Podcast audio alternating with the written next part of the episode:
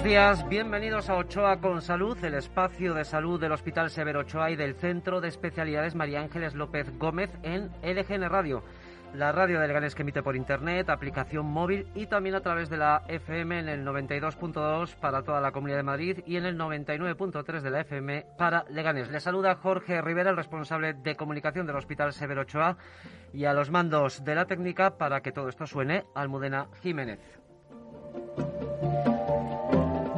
En el programa de hoy tenemos que echar la vista atrás, pero también al presente y sobre todo al futuro que tenemos por delante, un futuro incierto, lleno de interrogantes, pero con varias lecciones aprendidas. Hoy, en Ochoa con Salud, hablaremos con alguien que fue testigo desde la primera línea de batalla del horror que el COVID-19 dejó en el Hospital Severo Ochoa durante la primera ola.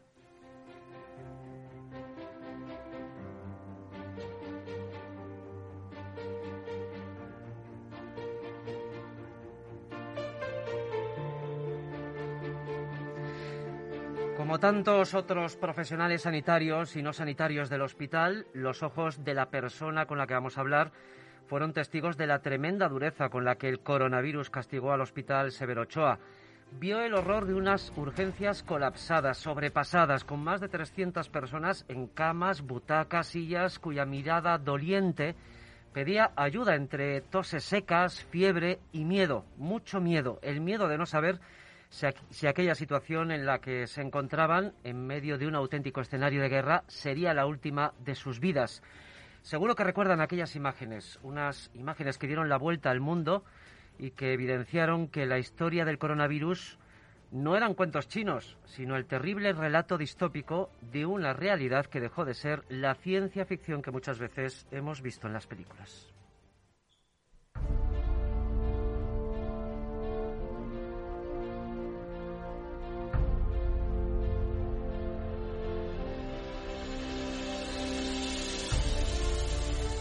Nuestro invitado tuvo que asistir a la desolación que supuso para muchas personas no poder acompañar a sus seres queridos durante su ingreso hospitalario, ni siquiera en la despedida final. Combatió cuerpo a cuerpo contra una enfermedad que por marzo y abril no dio tregua ni descanso y que ahora vuelve a ponernos a todos contra las cuerdas. Observó muy emocionado la solidaridad del pueblo de Leganés que se volcó en cuerpo y alma con su hospital y con todos los que en él trabajamos. Aprendió, junto a sus compañeros y compañeras, a ponerle cara, nombre y apellidos a un virus del que todavía hoy casi hay más incógnitas que certezas. Y todos juntos pelearon desde hasta la extenuación desde el hospital por salvar muchas vidas y tratar de devolvernos a todos algo de optimismo y un poquito de esperanza.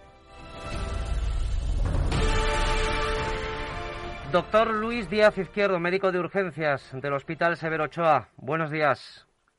Buenos días, Jorge. Buenos días, Almudena, y buenos días a todos.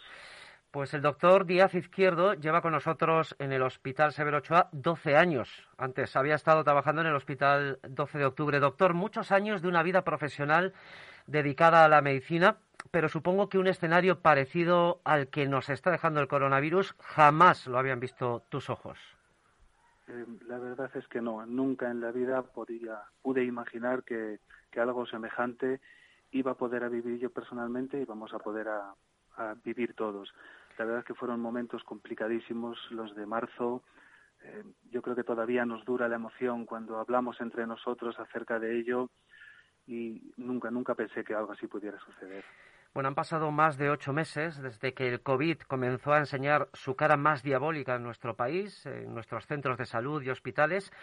Desde tu posición como médico de urgencias, ¿cuándo empezaste a darte cuenta de que aquello que pasaba en China y que en Italia estaba causando muchos estragos iba camino de convertirse en un auténtico problema para nosotros como hospital y para nosotros como país? Pues realmente yo creo que todos empezamos a darnos cuenta, yo creo que en la primera semana de marzo, porque tuvimos una serie de reuniones, todo el equipo de médicos, en donde se nos decía que se nos suspendían cualquier tipo de actividad colectiva, en el sentido de fueran congresos, fueran eh, sesiones clínicas que hacemos, y además se utilizó una frase de que como que se nos ponía en estado de alerta para suspender esos, esos días libres, etcétera, y ahí la verdad es que sí que pudiéramos decir que empezamos a pensar todos que, que esto eh, como que ya no era la versión más oficial que salía en las televisiones de que si esto no iba a llegar aquí, de que si iba a haber pocos casos, empezamos todos a intuir que algo se estaba cociendo por detrás, porque si no, no hubiéramos tenido ese aviso. Las urgencias de un hospital son la primera puerta de entrada de muchas personas que llegan con dolencias graves, fracturas, lesiones provocadas por un accidente, por ejemplo. Pero a finales de marzo, aquella variedad de supuestos por los que uno va a urgencias se transformaron, doctor, en una sola realidad, en una sola dolencia, en una sola enfermedad. ¿Qué fotografía puedes hacernos de aquellas urgencias de marzo con unas imágenes que dieron la vuelta al mundo? Eh, yo sé que a veces las urgencias parecen una especie de mundo paralelo en donde nosotros estamos por allí haciendo un montón de actividades y, uno nunca es consciente de lo que se encuentra por allí, ¿no? Eh, de repente en la urgencia, que es ese, es ese lugar en el que hay un montón de patologías diferentes, se convirtió en una sola. La urgencia era exclusivamente COVID y todos los pacientes eran muy parecidos. Todos venían con dificultad respiratoria, todos venían con unos niveles de oxígeno bajo, por eso les poníamos mascarillas con reservorio y, una botella de oxígeno y todos venían con una radiografía que era igual, neumonía bilateral. Era, era, algo así, la verdad es que era curiosísimo encontrarse eh, con esa situación en donde no, no había otras, otras patologías diferentes excepto esa. Y luego, por supuesto, claro, cuando empezaron a, a, conocerse los casos que había, imagínate los pacientes como estaban, ¿no? Eh, eh, estaban con, sobre todo con ese miedo en los ojos con lo que nos encontrábamos, ¿no? E, esa forma de mirarnos, esa forma de tratarnos, esa forma de esas miradas abatidas, esos gestos preocupados, eso nunca lo hemos encontrado, claro, de esa manera. Casi por buscar una analogía y sin haber vivido antes una guerra, supongo que aquella terrible situación era como estar combatiendo en una trinchera era em, es verdad que se utilizó mucho esa expresión, a mí no me gustó exactamente, claro, pero es verdad que estabas metido en algo que no conocías, absolutamente sobrepasado y con un enemigo encima desconocido, porque no sabíamos cómo actuar contra él. Era lo peor que existe, el decir, no tengo, no es que no, no tenga, no tengo conocimientos, no tengo medios, no sé qué hacer, no sabemos a dónde nos está llevando esto, pero nuestros pacientes, nuestros vecinos, muchos de ellos desgraciadamente iban falleciendo.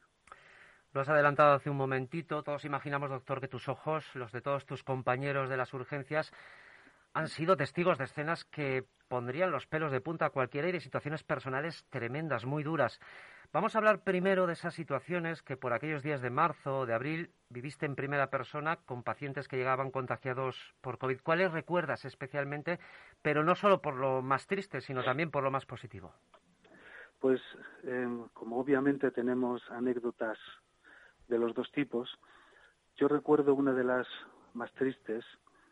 Eh, teníamos un señor que tenía 92 años, que estaba allí en una cama con su, con su botella de oxígeno, con su diagnóstico ya de, de coronavirus, y cuya mujer estaba en la UCI. Su esposa estaba en la UCI, él sabía que su esposa tenía coronavirus, él ya sabía lo que tenía y no hacía nada más que, que decirnos. Dice, es que lo que más me apena es que me voy a morir sin poder verla. Eso era una frase que él repitió varias veces, no sé que, sé que había sido el gran amor de mi vida y me voy a me voy a morir, me voy a morir y no voy a poder verla. Luego tengo también, tenemos también todos, obviamente, anécdotas como pueda ser el que a las ocho los propios pacientes nos aplaudían, ¿eh? los propios pacientes. De repente la urgencia era un ruido ensordecedor de aplausos. Tengo también anécdotas como un como recuerdo dos camas además seguidas de dos señores mayores a quienes yo envuelto en, en ese en esas gafas, en ese gorro, en, ese epi que llevabas, en ese mono, y me acercaba a ellos a preguntarles, y me dice, dice, estoy mucho mejor que ayer, doctor, no se preocupe, siga usted, no se detenga, que tiene, que tiene usted mucho trabajo. Volví al siguiente, al siguiente paciente, y me, también un señor de, una, de la edad parecida, y me dijo exactamente lo mismo. Dice, no se preocupe, estoy bien, ya lo estoy oyendo. Dice, siga usted, que tiene mucho trabajo. Como dentro de toda esa situación, de, de toda esa tragedia, había esas muestras de, comprensión, porque muchas veces costaba mucho llegar y casi lo que te pedía el cuerpo muchas veces era casi pedir perdón, decir, por Dios, de verdad hago lo que puedo, pero es que no llego, perdón, que me perdone la gente. Y sin embargo, esas muestras de decir, no, no, no, siga usted, siga usted adelante, siga usted tranquilo, que yo estoy bien, no se detenga en mí. Eran, eran momentos que te llegaban muy dentro, claro. Y a las ocho se rompía ese silencio sepulcral que había en, la, en las urgencias, ¿no? Porque es algo que también ha recordado muchas veces en muchas entrevistas, doctor, ese silencio que había en las, en las urgencias y que se rompía a las ocho, como has dicho, con los aplausos, tanto los de fuera como los de dentro de las urgencias. Eran momentos que es para estar ahí. Las urgencias es un sitio en donde muchas veces entre entre la megafonía, entre otro paciente que entra, otro que, que tiene dolor, en esos momentos siempre hay un, como un ruido de fondo y sin embargo en aquella, en aquella situación la verdad es que por lo menos nosotros eh, las urgencias tenían un, un, nivel de ruido que no era tan excesivo.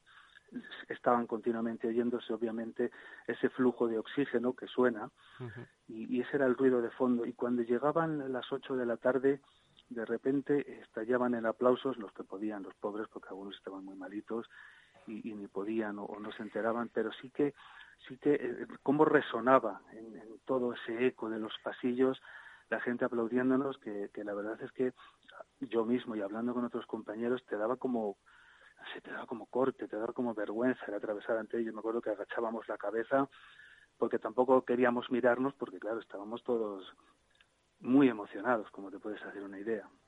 Todos hemos visto esas imágenes que han dado la vuelta al mundo de nuestras urgencias colapsadas. El peor día de la urgencia, ¿cuántos pacientes había ingresados? E imagino que además eran de diferentes edades y todos eh, en la situación pues en la que podían estar porque no había camas, evidentemente, para, para todos de una urgencia que soporta hasta 80 pacientes.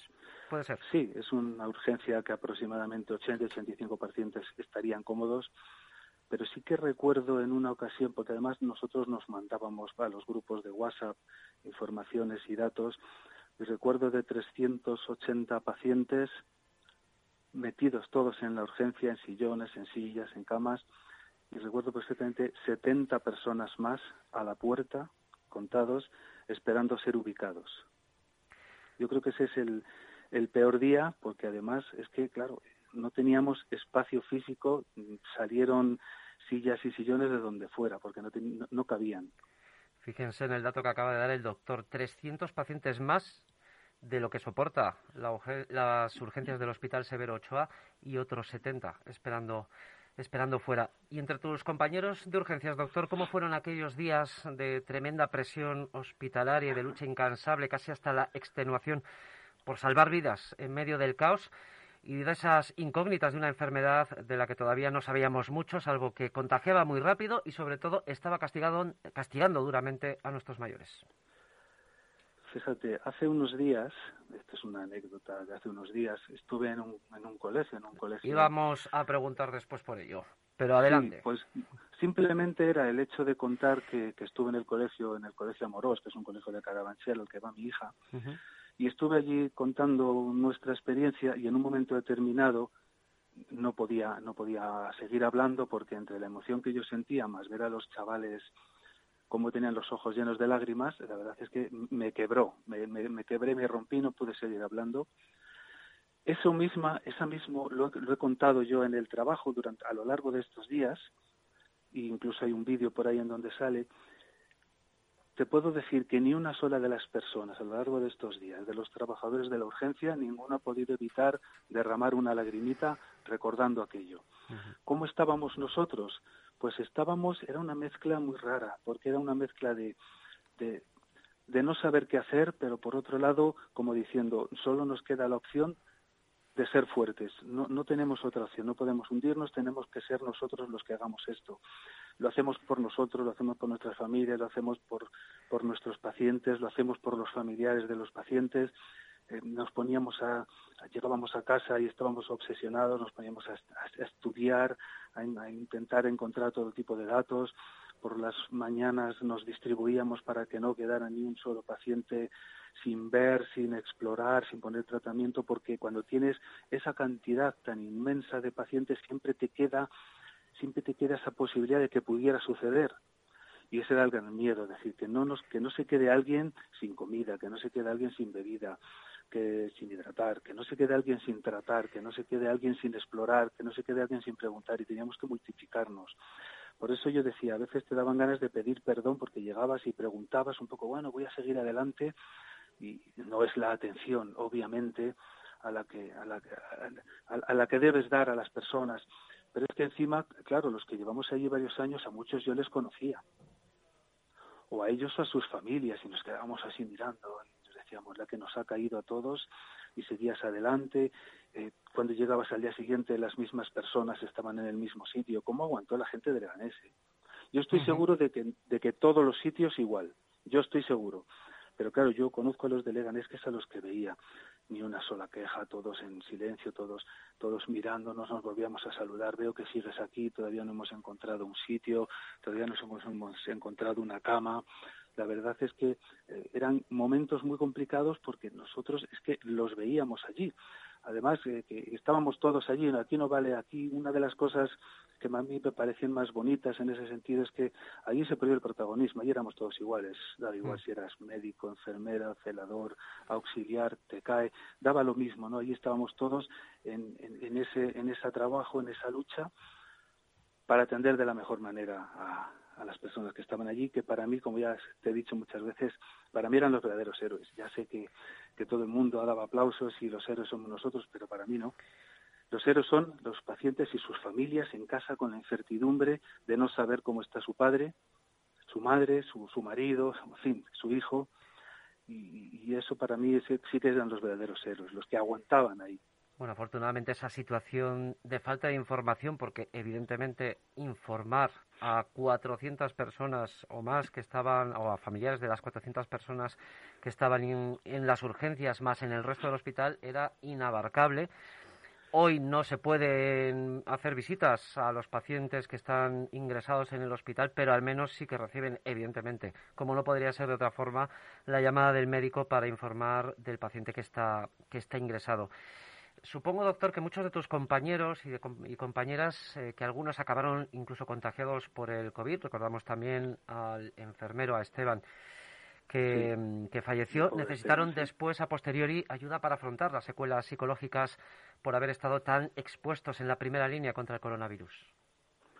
El servicio de psiquiatría y de psicología del hospital enseguida empezaron a, tuvieron grandes reflejos y enseguida empezaron a montar un, servicio, digamos, de atención a las personas que pudieran sentirse sobrepasadas emocionalmente por, todo esto.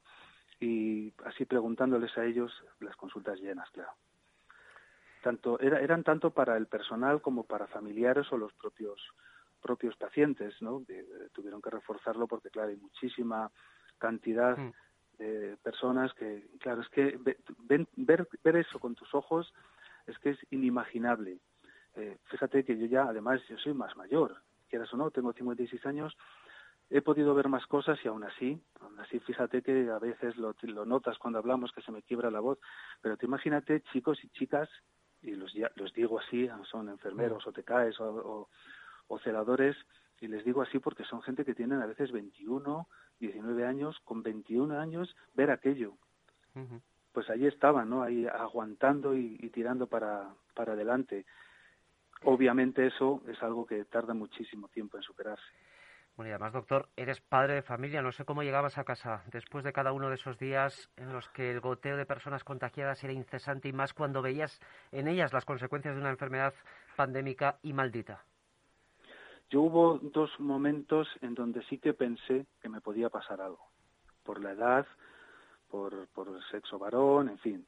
y sí que pensé, uno de ellos es cuando, por ejemplo, cuando el pobre Esteban, ¿no? que era un poquito más mayor que yo, falleció, cuando el marido de una de nuestras compañeras del Servicio de Prevención de Riesgos Laborales también falleció, un poquitito más mayor, cuando el cuñado de uno de nuestros compañeros auxiliares, ese no falleció, pero subió a la UBI, esa es la misma edad que yo, 55 años. Sí que hubo un momento en que dije, Dios mío, a ver si resulta que yo voy a ser uno de ellos. De hecho, estadísticamente podríamos haber caído alguno de, de, lo que somos la plantilla de médicos. ¿Cómo hacía yo? Pues mira, eso era ya una especie de rutina. Abrir la puerta y nada más abrir la puerta, meterme en un baño que hay nada más llegar y ahí ducharme, que yo creo que hasta, como decía una compañera, hasta nos hacíamos daño en la piel de restregarnos y luego, por supuesto, lavar aparte la ropa. Evidentemente también el, el patrón de comportamiento es completamente distinto nada de me acerco, te abrazo, no, no, no era, ellos lo notaban, lo tenían que notar en mi casa, como me, como involuntariamente yo me separaba, aunque estuviera eh, duchado, limpio, con, con las manos eh, con el hidrogel a todas horas, pero evidentemente siempre tenías ese miedo. Y desde lo clínico, desde el ámbito de la, de la medicina, ¿qué cosas has aprendido del COVID y qué cosas has tenido que desechar casi a golpe de ensayo-error? Bueno, tú y el resto de tus compañeros, de, todos los profesionales sanitarios. Todos, todos, evidentemente, ¿no? Había unos más en, en ese sentido en, primera línea porque, bueno, pues eh, tenemos compañeros que son grandes cabezas que se dedican a, a más al tema de enfermedades infecciosas que son los que luchaban continuamente por ofrecernos a los demás protocolos, tanto, tanto médicos de, lo que sería el hospital, eh, medicina interna y de otros servicios, y, nosotros también en el servicio de urgencias. Y siempre estábamos continuamente eh, intentando buscar, siempre estaban intentando darnos nuevos protocolos que la verdad es que cambiaban prácticamente a veces cada dos o tres días llegabas a casa el lunes, te estudiabas un protocolo y el miércoles te decían, bueno, pues esto ha cambiado porque se ha demostrado que este tratamiento ya no funciona. Incluso se aceptaban eh, tratamientos, muchas veces casi a base de ensayo-error, tratamientos que no que, en una publicación científica como el New England Journal of Medicine, ¿no? que es como la Biblia de, la medicina, se aceptaban como válidos con series de casos de, de, de 17 pacientes que era que cuando lo miras hacia atrás retrospectivamente era casi como lanzar una, una moneda al aire. Pero tampoco podías hacer otra cosa, no tenías nada, así que así andábamos protocolo tras protocolo, estudiando muchísimo, a los dos días teniendo que olvidarlo para aprender y reaprender de nuevo, y así es como hacíamos. ¿Y cómo se le queda el cuerpo a alguien que, como tú, doctor Díaz Izquierdo, ha estado tan en la primera línea combatiendo contra este bicho maldito, cuando observa, por ejemplo, a grupos de jóvenes celebrando fiestas sin mascarillas, sin distancia de seguridad, sin respetar las normas que nos han impuesto a todos, o lugares llenos, por ejemplo, de gente, como si aquí no pasara nada? A mí me, me llama muchísimo la atención, la verdad. Es una cosa que yo no, yo hay veces que es que no quiero ni mirar ni mirar la televisión, porque yo digo, pero es que no os dais cuenta de lo que hemos pasado todos, porque es verdad que tú dices, eres el que está en la urgencia o eres la, como la punta de lanza, pero esto es una cosa que nos afecta a todos, esa inconsciencia con la que algunos siguen casi menospreciando todo, todo lo que ha sucedido, ese no ser, no querer ser conscientes de, que hay que mantener una distancia, de que la única manera de protegerte contra eso es cortar esa cadena de transmisión y eso se hace con mascarillas, manteniendo distancias, con ventilación. ¿Cómo es posible que haya gente que sea capaz de no darse cuenta de que, de, que se están perjudicando a sí mismos y perjudicando a sus familias? Eh, yo recuerdo, no hace mucho, tuvimos a un chico de 18 años que estuvo allí con, con coronavirus, con neumonía, 18 años, ¿eh? 18. Con neumonía y coronavirus. Y, le decíamos, bueno, ¿y qué has hecho esta semana para intentar hacer un rastreo? No, bueno, yo salía, salía, sí, pero tenías fiebre, bueno, unas décimas. Pero ¿cómo es posible? ¿Cómo es posible que con decía, dice, es verdad que hasta que no te toca a ti, dice, no eres consciente. Digo, bueno, es que no has vivido en España. Y sobre todo que siendo joven uno pierde el miedo también, imagino. Se cree a lo mejor que es inmune a, cualquier enfermedad, no solo al coronavirus. Sí, en general la sensación de, inmunidad la tienes siendo joven, la tenemos todos. Hmm. Por eso te tiras con una bicicleta a toda velocidad de una cuesta abajo, cuando eres más mayor lo piensas de otra manera. Pero es que estás, quizás haya también un exceso de, información, no a todas horas muchas veces, y, y eso hace que haya gente que esté saturada y no haga, no haga el mismo caso pero vamos, es que lo tienes en la televisión todos los días, que también afecta a los jóvenes, en mayúsculas y entre, y entre signos de exclamación, también afecta a la gente joven. ¿Crees que vamos camino de un segundo confinamiento domiciliario y sobre todo, quedan fuerzas para afrontar lo que nos viene otra vez? Pues todos los datos están diciendo que sí, que viene un segundo confinamiento. Pero no solamente en España, que siempre parece que, que los datos siempre somos los peores, aunque es verdad que, muchos datos somos los peores, pero esto está sucediendo en todo el mundo y, fíjate, mismamente cruzando la frontera en la propia Francia. Todo parece que sí que vamos a un segundo confinamiento, porque además es que ya ves la conducta de muchísimas personas. Desde luego, en absoluto contribuyen, ¿no? Y la segunda pregunta, ¿cuál era? Perdóname. Eh, la segunda es si quedan fuerzas, si quedan fuerzas. Bueno, eh, es cierto que nosotros nos encontramos más cansados. Lo notamos todos. Cuando hablamos entre nosotros, da igual la especialidad. Si hablamos porque vengan a la urgencia por algún problema, alguna patología no COVID o no COVID, vienen también cirujanos generales, vienen urólogos, vienen ginecólogos, traumatólogos, vienen de, de otras de otras especialidades y es verdad que todos nos encontramos con un nivel de cansancio distinto, mucho más cansados que cuando todo empezó. Si quedan fuerzas, hombre, es que, es que yo vuelvo a decir, no nos queda otra, no, no queda otra opción. Esa frase hecha cuando se dice que ser fuerte es la única opción, es así, no queda otra, pero sí es verdad que, que nos encontramos más cansados.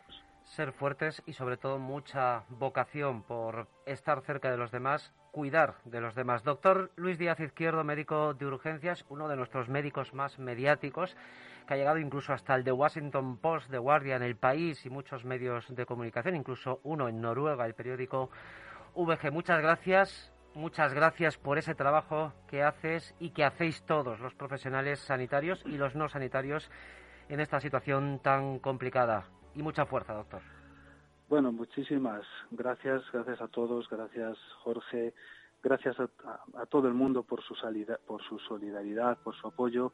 Y yo creo que tenemos que hay una cosa que hemos aprendido también entre todos no y es que tenemos que tener un sistema sanitario fuerte. No nos podemos permitir el, estar como hasta ahora y es la única manera de salir adelante. Gracias doctor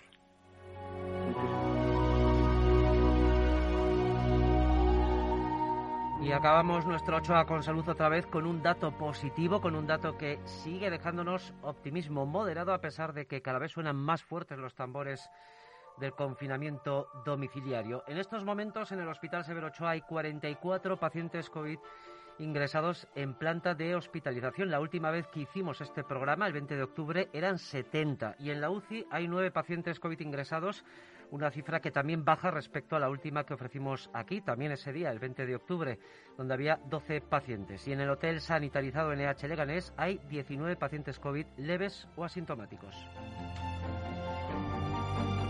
Les recordamos que nuestro Twitter es Ochoa con y nuestro próximo programa de Ochoa con Salud será el martes 17 de noviembre a la misma hora de 12 y media a una de la tarde aquí en LGN Radio. Ya saben que pueden escuchar este y otros contenidos en los podcasts que se cuelgan en la web de LGN Radio, también en su aplicación móvil y en Spotify.